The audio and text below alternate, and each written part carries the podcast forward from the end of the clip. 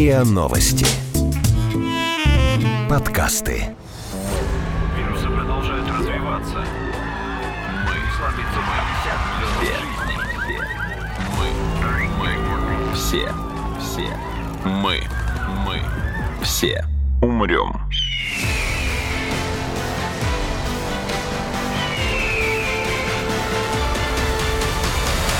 Мы все умрем.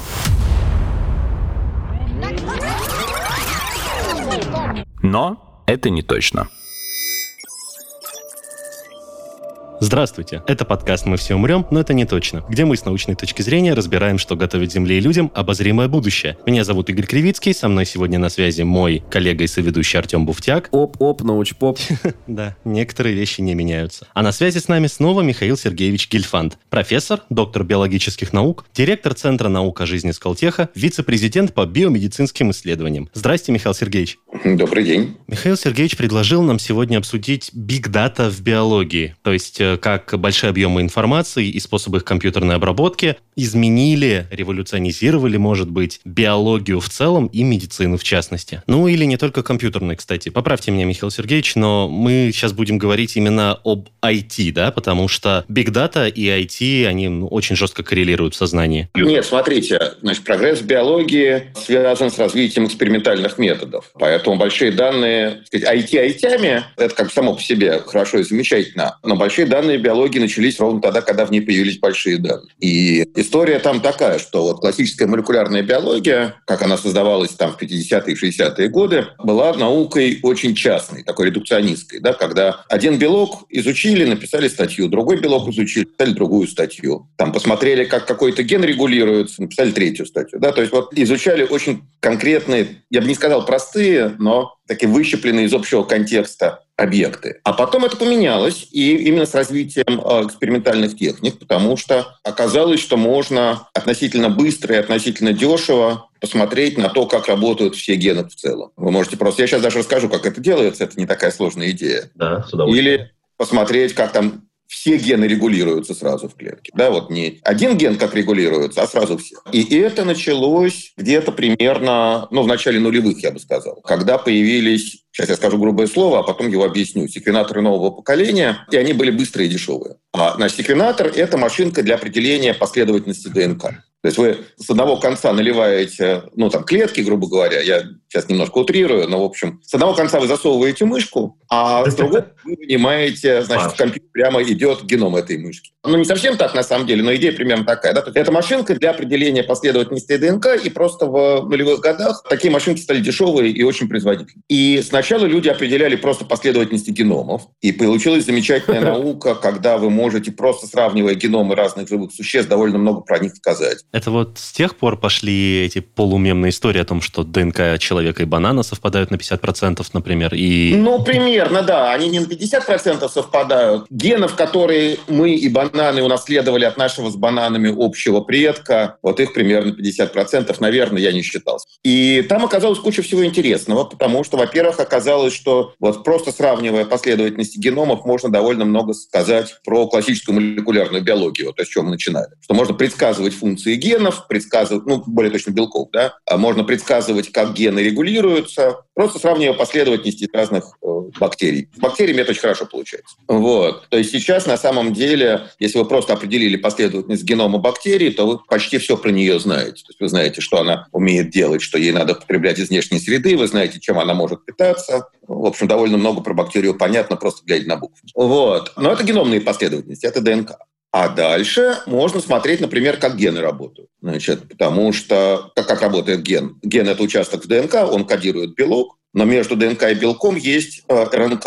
Как бы геном – это такая долговременная память, если айтишный пользоваться метафорой, а РНК – это оперативная память. Считывается копия какого-то участка ДНК, и вот эта копия, матричная РНК, значит, служит инструкцией, как делать белок. Ну, дальше там есть такая школьная биология, которую, может быть, не все забыли, но бог с ним, это даже не так существенно. Но тем самым, чем интенсивнее ген работает, тем больше копий с него считывается. Поэтому можно сделать вот что. Можно взять значит, какой-то образец там, ткани или чего-то, выделить просто из него МРНК всю, тотально, и всю прочитать А дальше посчитать количество копий от каждого гена. Чем этих копий больше, тем ген интенсивнее работает. Чем их меньше, тем, соответственно, ну, если их совсем нет, значит, ген в этой ткани молчит. Значит, опять-таки, машинка, вот секвенатор тот же самый для этой цели. Но теперь мы можем делать кучу замечательной биологии уже глобально, не про один ген или один белок, а про организм в целом. Потому что мы, например, можем смотреть, как работают гены в разных тканях. А, я вас, извините, можно перебью вопросом? Я правильно понимаю, что мы можем прочитать МРНК и увидеть, как часто ген встречается, насколько он важен по количеству его копий, однако не можем сходу распознать, что это за ген и за что он, собственно, отвечает. И это другая история. Значит, для того, чтобы понять, что ген делает,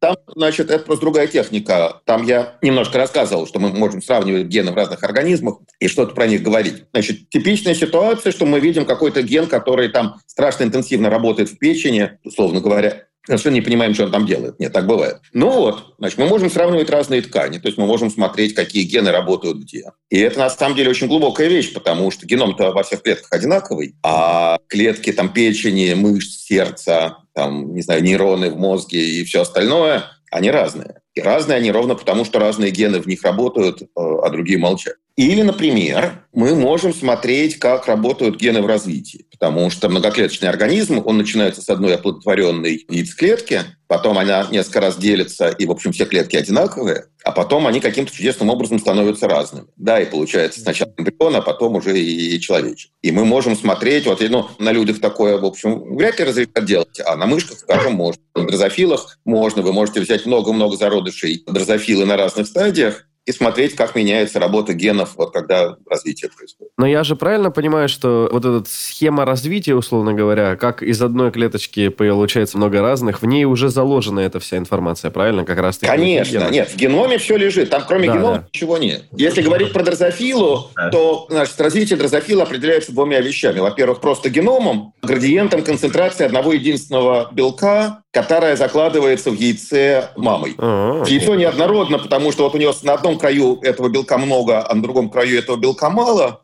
Этот белок регулирует работу других генов в зависимости от своей концентрации по-разному. И поэтому постепенно вот начинается вся история, там, там длинный каскад значит, регуляторов, которые регулируют друг друга. То есть сначала определяется, вот, где, условно говоря, будет голова, где хвост. Ну, у дрозофила нет хвоста, но неважно. Там. Потом, и это определяется вот концентрацией вот этого самого первого белка, потому что он в большой концентрации он запускает работу некоторых генов, и они начинают работать в головных сегментах. Потом, значит, там определяются границы сегментов, потом каждый сегмент узнает узнает, какой он именно, и там, что в нем должно вырасти, там, нога или крыло, или глаз, или усик, или что-то еще. Вот. Но это все записано в геноме, да. И это все один белок контролирует. Вот это как раз, собственно, уже, так сказать, data, потому что мы просто берем этих зародышей, значит, режем на кусочки и смотрим, в каком сегменте что работает. Или, например, мы можем взять образец из опухоли и образец из здоровой ткани и посмотреть, что сломалось значит, в тех клетках, которые стали опухолевыми. Да? Значит, как по-другому начали работать гены, в результате чего там нормальная печенка стала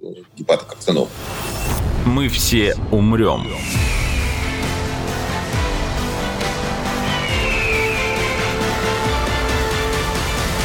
Но это не точно. Вот. И вот это все люди начали делать радостно. И, и это уже совсем другой стиль, потому что вы уже смотрите не на один ген, а вы смотрите на все сразу. А дальше те же самые техники секвенирования. Оказалось, что при некоторой фантазии их можно примотать в очень много разных биологических задач. Потому что, ну, две мы сказали, значит, можно просто определять последовательности геномов разных зверюшек, там очень много, да, там птичек, рыбок, кого угодно. А можно смотреть, как гены работают в разных тканях, с какой интенсивностью. Но дальше я про это мельком сказал, э, что работа генов определяется белками-регуляторами, генами, которые связываются с ДНК и, соответственно, влияют на работу того гена, рядом с которым они связали. изначально эти регуляторы, они заложены во внешней среде, получается? Ну, то не, есть не, в тоже, утробе ну, ну, как, ну, но, в яйце но... они заложены, ну, да, но, в принципе, но... они кодируются теми же самыми генами. Ну, то есть там куча вот таких вот обратных когда, соответственно, ген кодирует регулятор, регулятор регулирует работу других генов, некоторые из этих генов тоже кодируют регуляторы следующего уровня и так далее. Но имею в виду, есть... первая, вот эта первая курица снесла первое яйцо, условно, то есть первый толчок импульс все равно а, Первый толчок мама закладывает яйце да. какие-то градиенты. А у тех, кто вынашивает в утробе, то же самое, да? То есть в околоплодной жидкости какой-то может быть? Нет, там не в околоплодной жидкости, там... Кстати, хороший вопрос. Нет, у млекопитающих не так. У млекопитающих не так? млекопитающих, там, э, по-моему, они чувствуют, где верх, где низ. Вот это определяется тем, как белки связываются с ДНК. И опять-таки, в классической молекулярной биологии найти место посадки какого-то белка-регулятора, вот это была хорошая работа для аспиранта на год. Статью потом про это написать. А можно сделать не так. Можно взять, опять-таки, образец, пришить белки к ДНК там, где они сейчас сидят, химически. Это он где-то сидел, и мы теперь эту связь делаем прочной. Потом всю ДНК порезать на маленькие кусочки. И за наш белок, который нам интересен, вытянуть те фрагменты, с которыми он связан. Но только не один фрагмент вытянуть, а уже все фрагменты, где были значит, наши белки, мы все вытягиваем. А дальше опять определяем последовательности. Смотрим, у нас же геном полный есть, мы смотрим, где эти последовательности в геноме находятся. И вот мы знаем сайт посадки белка сразу на, в масштабе целого генома. Реверсивная инженерия такая. Или, например, мы можем сделать вот что. Значит, ДНК вот если взять какую-то там клетку и ДНК просто вытянуть значит, в линейку, то это получится примерно 2 метра. А диаметр ядра, в котором ДНК сидит, это несколько микрон. То есть она там довольно плотно упакована. И мы можем сделать следующее. Мы опять-таки можем э, сшить те участки ДНК, которые находятся рядом друг с другом. Опять, значит, выделить, порезать, за эти сшитки вынуть. То есть у нас такие будут крестики. Они в середине связаны химически, а дальше это два разных фрагментика. Мы определяем их последовательности, картируем на геном и видим, как геном был упакован, какие участки генома в ядре были рядом. И опять-таки это та же самая машинка для секвенирования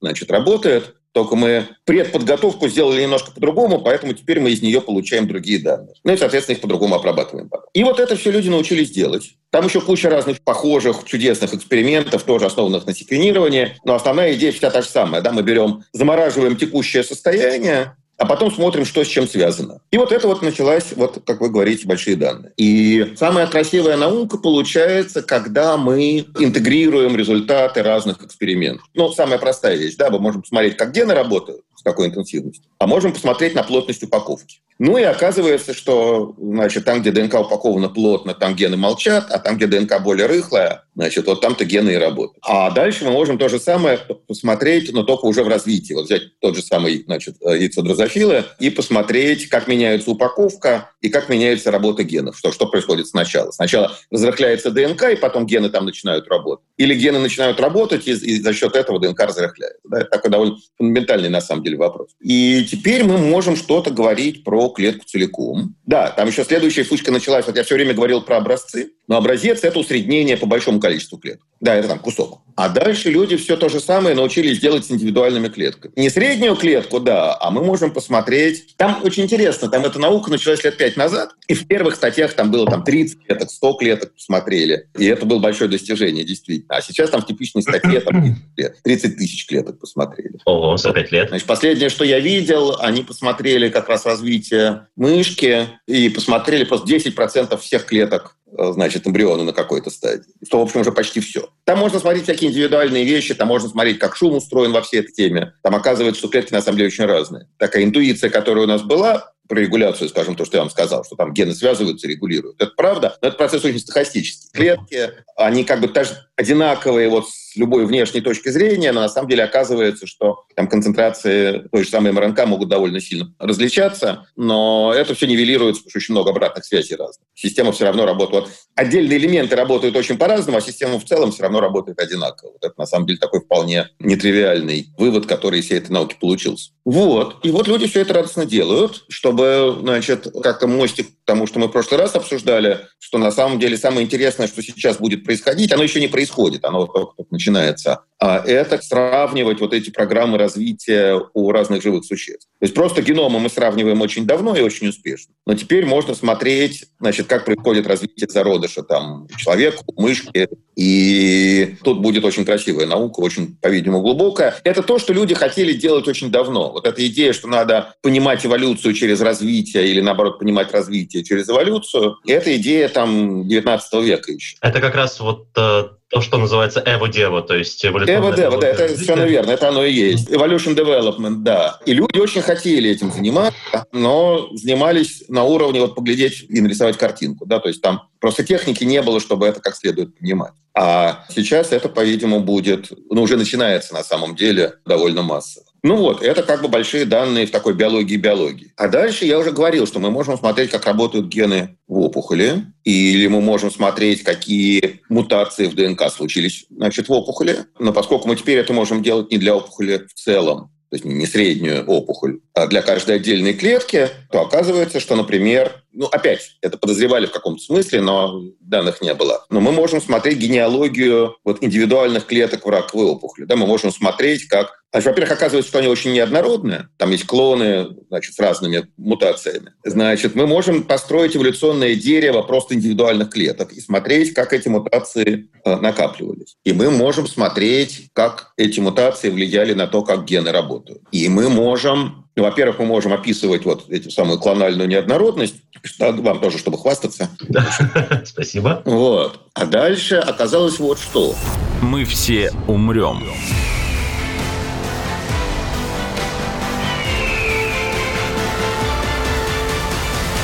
Но это не точно. Значит, как была устроена вот классическая онкология? Значит, сначала диагноз ставили по месту, там рак, не дай бог, легких, или там, предстательной железы, или я не знаю, чего. Точно, какой орган поражен? Нет, где да. возник, какой орган затронут, да, где возник. Выберите любой орган, да. Значит, потом начали смотреть микроскоп и ставить диагноз по гистологии, по форме клеток появился не мелкоклеточный рак легких. А это, на самом деле, честная вещь, потому что это разные болезни, их лечить надо по-разному. Вот. А потом начали смотреть значит, на работу генов, и э, диагнозы начались по конкретным мутациям и по конкретным изменениям, вот какие сигнальные пути затронут. Я правильно понимаю, что вот тут ключевая роль бигдаты в том, что один, допустим, врач какой-то или ученый, да, который проводит исследование, он не сможет сравнить, например, 5000 медицинских карт всех больных э, раком легких. И вот тут выступает... Там проблема в том, что надо сравнить не просто 5000 медицинских карт, а еще надо 5000 геномов, в каждом из которых 3 миллиарда буквочек. Вот. И получается здесь э, вот э, тот плюс, который дает IT, это возможность э, оперировать огромным количеством информации, и еще ее ну, как-то анализировать, сравнивать и делать какие-то выводы. Да, совершенно верно. Нет, еще раз, там, значит, во-первых, там 3 миллиарда буквочек еще в каждом, значит, и кроме того, там 25 тысяч генов, каждый из которых вот одинаково или по-разному работает. Да, нет, тут уже без компьютера просто принципиально невозможно. Значит, у этой деятельности оказалось два последствия. А первое последствие, я, собственно, начал про это говорить, что то, что мы принимали за один диагноз, расслоилось на много разных диагнозов. И опять-таки очень большая наука, вот там, кстати, там вот, нейронные сети, вот все там эти случайные леса, вот все эти алгоритмы, которые есть, туда пытаются применять. Это у вас есть много-много больных с одинаковым клиническим диагнозом, но с разным исходом, с разным ответом на лекарство. И вы пытаетесь по молекулярному портрету значит, предсказывать, какое лекарство конкретно этому человеку, вот, с теми поломками, которые в его опухоли случились, будет помогать, а какое нет. Там, из простых историй, значит, есть история, я забыл, как это называется, а, но есть противораковое лекарство, которое прописывает людям просто конкретные мутации. А если у них этой мутации нет, им его не прописывают. Тут никакой бигдаты нету, тут, сказать, ответ такой вот, просто посмотри на конкретную мутацию, она есть или нет. Но это просто реально работает в клинике, как бы это на автомате делается. Вот. А есть какие-то более сложные истории, когда действительно по мутациям и по работе генов пытаются предсказать, насколько будет работать там то или иное лекарство и, соответственно, какую терапию прописывать уже вот не, не больному вообще, а вот конкретному больному с его конкретной опытом. Это только-только начинается. Это там не то, чтобы это было вот совсем-совсем массово, но там есть компании, которые вот делают такие продукты программные. В конечном счете все равно доктор решает но ему дают кучу значит, дополнительной информации для этого. А вторая история, которая из этого вышла вот какая, что одинаковые поломки могут случиться в разных местах. И то, что исторические клиницисты считали разными раками, на самом деле может оказаться одним и тем же раком с одной и той же молекулярной поломкой, просто в разных клетках случаев. Это как вот вы сказали, что с легкими он может быть разный, а здесь наоборот работает, что... Это, да, это, да, совершенно верно. Это, это как бы перпендикулярная история. А дальше мы можем сделать следующее. Если мы большая фармацевтическая компания, например, мы можем взять лекарство от какого-то рака, которое мы уже там провели через клинические испытания, оно уже в практике, и посмотреть, какие другие раки вот на наш исходный рак похожи по молекулярным изменениям, потому что в клетке поменял и попробовать вот это лекарство, которое мы знаем, что помогает, использовать от других раков. Как бы внешне другие, а по механизму такие. И это называется перепозиционирование лекарств, тоже, значит, если нужно умное слово. Вот. И это, значит, довольно большая индустрия занимается, такая научная, значит, занимается тем, что она пытается уже, уже существующие лекарства, посмотреть, где их еще можно было бы применять. Ровно потому, что молекулярные механизмы те же самые. Вот. А третья история вот какая тоже, по-моему, очень красивая. Не такая массовая, но вот были такие работы, действительно очень, очень, очень симпатичные. Значит, там проблема вот в чем, что в классической фармакологии довольно часто так оказывается, что Лекарство есть, мы знаем, что оно помогает, но мы не знаем, как оно действует. Подорожник типа приложили, помогло? Там идет там большой химический скрининг. Увидели, что что-то влияет на клетки. Как именно влияет, не важно. Значит, важно, чтобы люди выздоравливали. Сделали клинические испытания, убедились, что оно безвредно, ну, там, относительно безвредно, убедились, что это помогает. Ну, ура, да, давайте продавать. Там, а на что оно молекулярно в клетке именно, вот с чем оно связалось, ну, То есть продают то, механизм работы чего не понимают? Вот. Классическая фармакология была устроена ровно так. Это стало меняться, и сейчас вы уже не можете в Америке зарегистрировать новое лекарство, если вы ничего не знаете про его механизм. А у нас? Логично. А у нас вы можете зарегистрировать я подозреваю, что все что угодно. Я некоторую часть своего времени трачу на то, чтобы извлечь из Минздрава значит, экспертные заключения по регистрации лекарств. Они их обязаны публиковать по закону. И они их публикуют. Они их публикуют в интернете в следующей форме. Они их вывешивают в интернет э, на страничках, к которым нет доступа ни у кого снаружи. Ой, как хорошо. Прям хорошо. Э, Нет, это, это вот то, что я сейчас сказал, это не анекдот. Это реально так и есть. Я понимаю. И, значит, мы с коллегами вот пытаемся э, некоторые экспертные заключения извлечь и почитать, потому что очень интересно, что там написано. И вот еще один пример того, Дает. как IT влияет на биологию. А Я, я правильно понимаю, то есть если я сейчас начинаю дома там жарить сахар, и клинические испытания покажут, что 90 человек из 100 вылечились там, да, от моего жареного сахара, я в принципе могу его начинать продавать, не объясняя, как это работает, какая там химия и физика процесса. Да. Все. Ну, хорошо, нет, ну, погодите. Ну, вот, например, есть так называемые релиз-активные лекарства, которые делает компания, которая называется «Материя Медика». Ее владелец, член-корреспондент Российской Академии Наук по фамилии Эпштейн. Значит, эти лекарства замечательны тем, что в них ноль молекул действующего вещества. Это такая гомеопатия, разведение выше числа Авогадро. Вот. Они чудесным образом все зарегистрированы. Это вам не жженый сахар, это просто обычный сахар, да, это вот карик из лактозы. Это небольшие данные, это как бы не- немножко в сторону. Ну вот, Хрен с ними. Значит, мы про действие лекарств обсуждали, и вот про механизм. Более интересная история. И сделали вот какую работу, действительно очень красивую. Значит, они взяли клетки, ну, такие, в смысле, инвитро, да, которые в пробирке живут, линии клеток. И сделали много-много мутантных линий. То есть они, вот у них в каждой отдельной пробирочке жили клетки с выбитым одним геном. Всем конкретным одним. Удаленным или просто замороженным, и тот, который замолчали? Ну, он просто сломан, да, нет, у него просто мутация, мутация внесена, так что он не работает. Просто вопрос, как бы, зачем, если можно его подавлять с помощью как раз внешних активаторов и химических веществ и других? А, Зачем ну, с помощью внешних активаторов вы еще догадаетесь, как его подавлять. А тут вы его просто сломали, и все. Окей.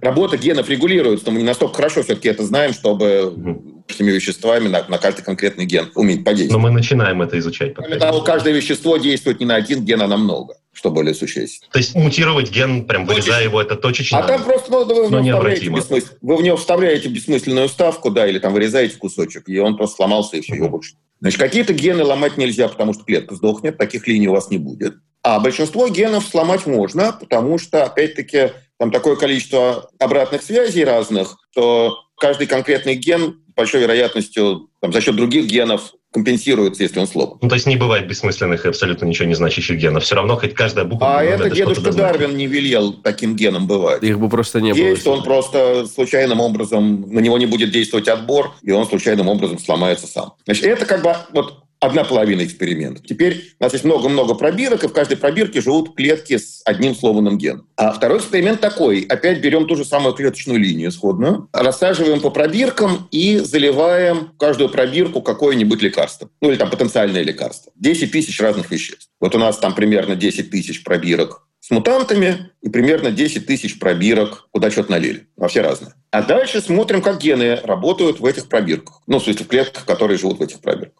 И дальше начинается бигдата. Значит, дальше мы начинаем сравнивать работу генов во всех этих пробирках с мутантами и с теми, значит, кого чем-то травили. И начинаем кластеризовать, то есть начинаем объединять в группы, где гены работают одинаково. Значит, у нас теперь есть там 10 тысяч пробирок с мутантными линиями, 10 тысяч пробирок, э, куда мы что-то добавили, с немутантными, с исходными. Люди X. Сейчас мы будем вводить адамантий в скелет оружия X. Начинайте. Вот. И мы посмотрели, как гены работают в одних пробирках и в других. Потом мы приходим со своими чудесными айтишными алгоритмами и начинаем все совсем сравнивать. Выбираем такие группы пробирок, где э, изменения работы генов одинаковые. Изменения, ну, по сравнению с исходником, где ничего не ломали, ничего не добавляли. И в каких-то группах, ну, понятно, значит, например, если у нас есть какая-то функциональная система, такая целостная, там много функционально связанных генов, неважно, какой мы сломали, мы убили систему целиком. Да, вы можете у троллейбуса отвинтить любое колесо, он все равно ехать не будет, потому что вы сломали функциональную систему троллейбуса. И это как бы такая простая часть. И это давно традиционно люди делали. Люди, собственно, объединяли гены функциональные системы, потому что клетка одинаково отвечает на поломки в этих генах, в частности. Это один из способов. Смертью одинаково. И Или... там, кстати, красивая вещь, потому что вот вы спрашивали там, какое-то время назад про функции генов. Довольно часто так, вот у нас может быть какая-то функциональность, у нас вот какая-то есть группа связанных генов, мы про некоторые знаем, что они делают, а про другие не знаем.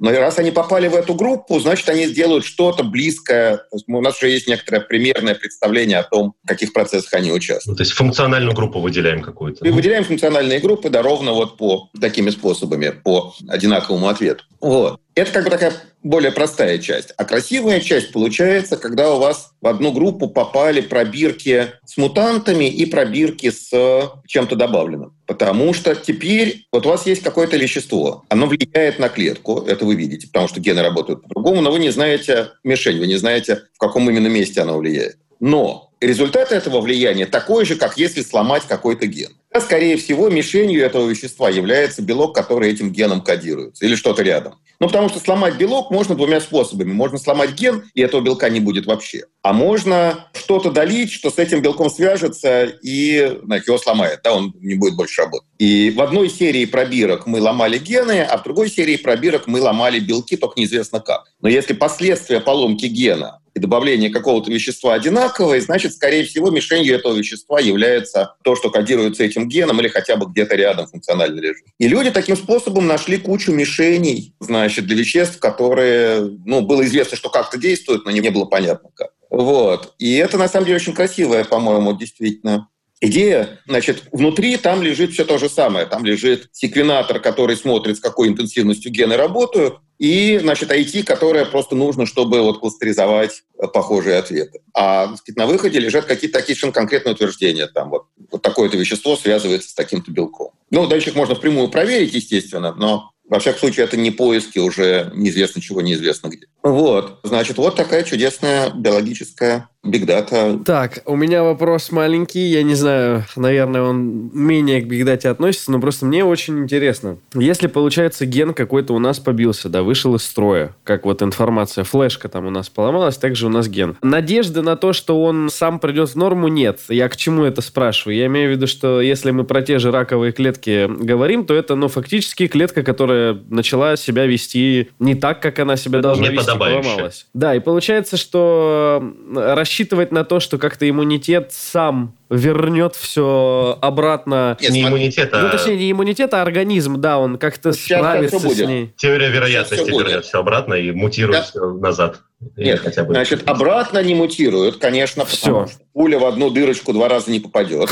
Компенсирующе как-то мутирует, может. Вот. Значит, а иммунитет справится, потому что на самом деле в каждом человеке в каждый момент времени довольно много раковых клеток, но опухоль из них не возникает, потому что иммунитет их гнобит. Ага. Значит, в организме имеется полицейское государство в чистом виде. Значит, вот нет идеи, что мы сейчас чего-то поправим, а есть идея, что если что-то не работает, это надо просто уничтожить.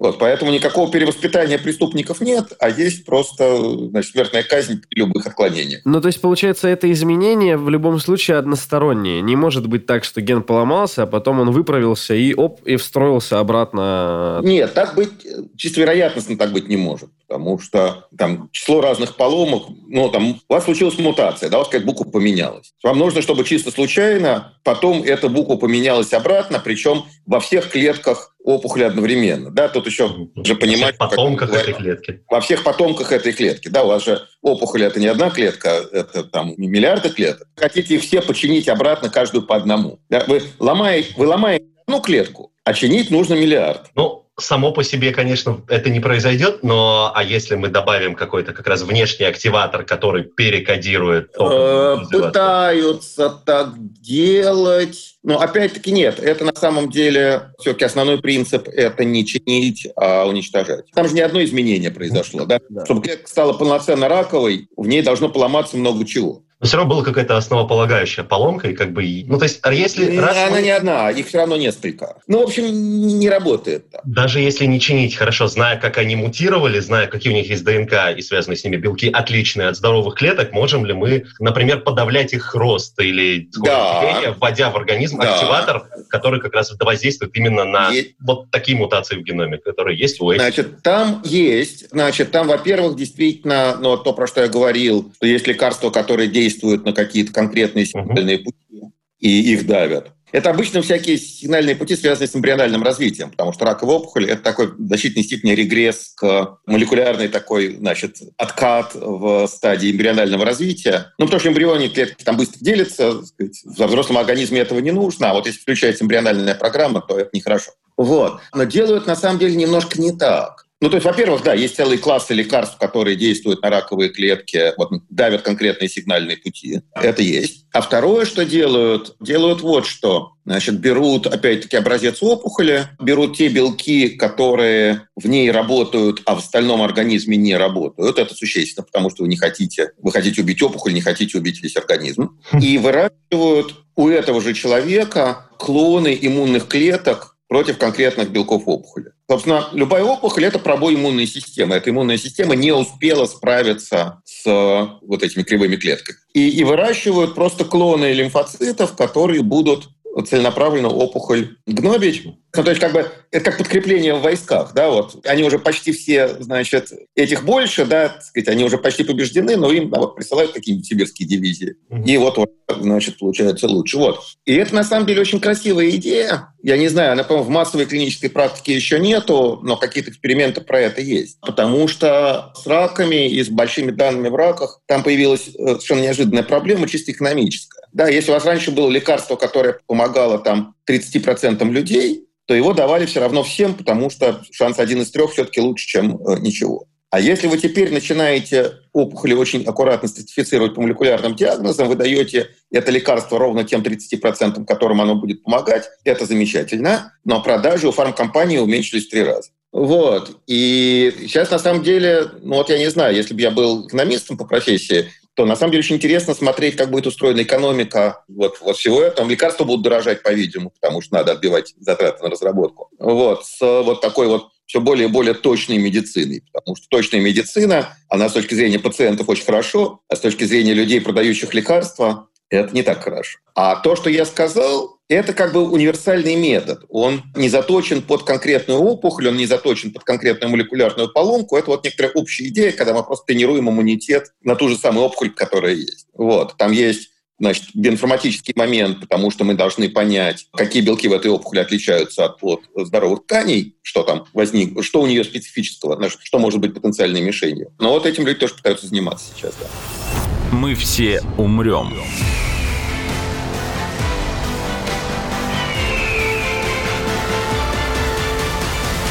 Но это не точно. Я тут думаю, меня никак не отпускает вот эта вот идея регулировать развитие клеток и организма с помощью не инженерии, не режа, там, удаляя или пришивая, наоборот, геном, но просто меняя активаторы и интенсивность как бы, работы определенных участков генома. Как вы будете менять интенсивность работы активаторов, не вмешиваясь в те гены, которые кодируют эти активаторы? А добавляя другие активаторы? Ну, нет, хорошо, но классические лекарства mm-hmm. так и действуют. У них есть какие-то молекулярные мишени, и они, соответственно, эти mm-hmm. мишени либо активируются, либо, наоборот, значит, закрываются. Но там проблема в том, что это честно, менее специфичная вещь. Ну вот, не знаю, пример, который я тут пытался нагуглить. То есть, допустим, держим мы ресторан французской кухни, да, и наши посетители очень уважают лягушачьи лапки наши. А мы лягушек сами выращиваем. Что мы делаем? Мы берем, изучаем... И у вас, и у вас будет 8 лапок у лягушки, да. Да, ну то есть мы берем, например, этот э, личинок этого паразитического червя, ребейря, который поражает личинок лягушек и выращивает там дополнительные лапки. Изучаем Личинки лягушек называются головастики. А, ну, что. да, да. Ну, я не уверен, в, в икринках или в головастиках, но да, да, вы правы. Изучаем с помощью, ну, то есть какие они выделяют э, химические вещества для того, чтобы активировать дополнительные гены роста, как раз конечностей, и вводим их своим головастиком дальше, без ну, можно, да. червей например. Не, ну, можно. Это, конечно, уродство, там и лягушки выглядят очень плохо, зато у нас каждой лягушки больше, чем две лапки получается, которые можно потом... Ну, нет, нет, мир. видимо, можно, да. Даже примерно понятно, какие там гены должны быть. Да. Вот, ну то есть мы таким образом можем не просто, не знаю, делать курицу бройлера. А можете, насколько действительно, откуда нога растет, примерно понятно, можете внести генетические изменения, у вас будут геномодифицированные лягушки, Значит, как сороконожки такие слабые. Угу. Хэллоуин же уже закончился. Зачем вы так? Игорь, это будет ужасный мир больных на голову биологов-генетиков. То, о чем ты говоришь, это страшные вещи. Не надо, не стоит. Потому что потом одна лягушка сбежит, выяснится, что она начала оплодотворять других лягушек, э, этот вид а более устойчивый вытеснит. если у вас 100 ножек. Ну, слушайте, это же жизнь. Тут на 100 ножек 50 гениталий, как бы. Не, ну просто, ну, не знаю, на самом деле ты говоришь об этом со страхом, я бы в мире биопанка ну, пожил. как, я не знаю, остров доктора Моро, знаешь, вот это вот э, в эту сторону какую-то. Не знаю, ужасы какие-то страшные вы рассказываете. Нет, это на самом деле интересная вещь. Вот это вы хорошо, что про остров доктора Моро вспомнили. Поэтому до некоторой степени объясняет страх перед ГМО разными, что на самом деле вот эти страхи, они не появились с генной инженерии, они появились гораздо раньше. Конечно, еще с селекцией. Два самых ужасных ужасных фантастических романов 19 века. Это «Остров доктора Моро» и «Франкенштейн». Франкенштейн, да. Вот страх перед химерами, он какой-то, по-видимому, очень глубокий у человечества, это правда. Ну, с минотавров и кентавров начиная. Ну, может быть, обезьяны наши предки видели какие-нибудь э, уродства генетические среди своих братьев лягушек, обезьян. Да, да. Да, да, да, и все. А то, на что мы воздействовали, не выбивая гены, а изменяя как бы, их интенсивность их работы, mm-hmm. это тоже считается генной модификацией организма. Ну, формально да? нет. А содержательно, конечно, да. Ту же самую стоногую лягушку проще вырастить не отверткой в геном тыкая, а поливая разной гадостью. Угу. Но чисто законодательно-юридическо-фармацевтической точки зрения, это можно будет честно писать, что это вот не ГМО. Да. Игорь, это уже маркетинг. У тебя на батоне хлеба даже написано, что нет э, ГМО и так далее. Это на батоне везде. хлеба, ладно, а на туалетной бумаге написано, что нет ГМО. Отлично. Ой, туалетная бумага соль, минеральная вода и сода. Ну, и туалетная бумага-то ладно, там еще все-таки ее из опилок делают, там хотя бы теоретически могло бы что-то остаться. А вот соль и сода – это сильно. А, получается, что айтишники теперь могут спокойно, особенно в долгосрочной перспективе, находить себе работу в медицинской сфере. И, наверное, даже мы станем с вами свидетелями развития какой-то специальности на стыке, где будут, э, так сказать, профессионалов-инструменталистов да, готовить, которые и хороши, так сказать, э, в айтишном сегменте для работы с бигдатой, и, так сказать, у них очень хорошая база именно... Все ровно наоборот. Значит, во-первых, такая профессия уже есть, называется биоинформатик. Значит, э, радостно существует там лет 40. Но факультеты уже есть биоинформатики? Повезло, потому что я биоинформатикой начал заниматься ровно тогда, когда она возникала. Не надо было ничего учить, надо было просто брать и делать. Да, вот это такой был совершенно фронтир такой девственный. Вот. А, и в биоинформатику как раз приходили а, либо плохие математики, как я, либо плохие, либо плохие биологи. Становились хорошими биоинформатиками. И, становились хорошими биоинформатиками, да. Вот. Так специальность такая есть, пожалуйста, там студентов сейчас, да. А теперь есть специальные, значит, факультеты и программы, вот. где студентов ровно так и готовят, да. Но Я про это, да, и говорил. Программа анализ данных в биологии и медицине на факультете компьютерных наук в Вышке. Есть уже довольно давно факультет биоинженерии и биоинформатики в МГУ. Значит, есть программа по биологии, но с большим биоинформатическим куском в Сколтехе. В общем, это все есть. Ну, там в Питере есть, в Новосибирске есть. Я, я про московский. Ну, да. И за рубежом и подавно. И подавно. Вот. А с другой стороны, скорее наоборот. Скорее самая интересная наука делается не тогда, когда люди очень глубоко специализируются, а когда люди сопоставляют какие-то разные вещи. И на самом деле скорее всего знать нельзя, это вы правильно сказали. Но вот почти все, так хотя бы по верхам, знать пытаться полезно, потому что просто возникают какие-то неожиданные идеи, вот ровно когда вы пытаетесь что-то такое. У меня, например, я, когда был маленький, я ходил на лингвистические олимпиады, на лингвистический кружок на филфаке, на, на, на отделении структурной лингвистики. Вот. И вот у меня ощущение, например, что мне это страшно полезно до сих пор.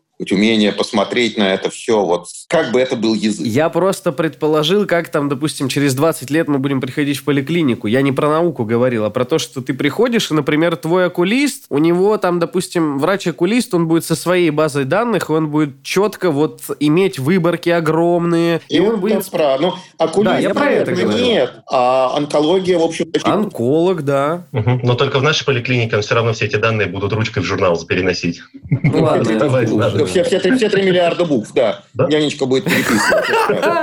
Вот. Нет, ну хорошо, нет, но современная онкология, там в современных больших специализированных больницах, она сейчас так устроена значительно. Большое спасибо, Михаил Сергеевич, что пришли и приняли участие в записи этого эпизода. Было очень интересно. Всего хорошего. Это был подкаст «Мы все умрем, но это не точно». Подписывайтесь на наш подкаст на сайте ria.ru, в приложениях подкаст, в App Store и CastBox. Заходите, смотрите в Instagram ria, нижнее подчеркивание подкаст и присылайте свои вопросы на подкаст собака rian.ru.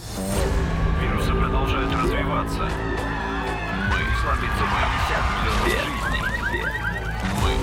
Мы, мы, все, все, мы, мы, все умрем.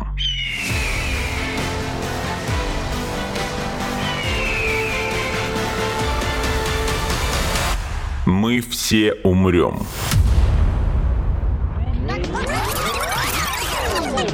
Но это не точно.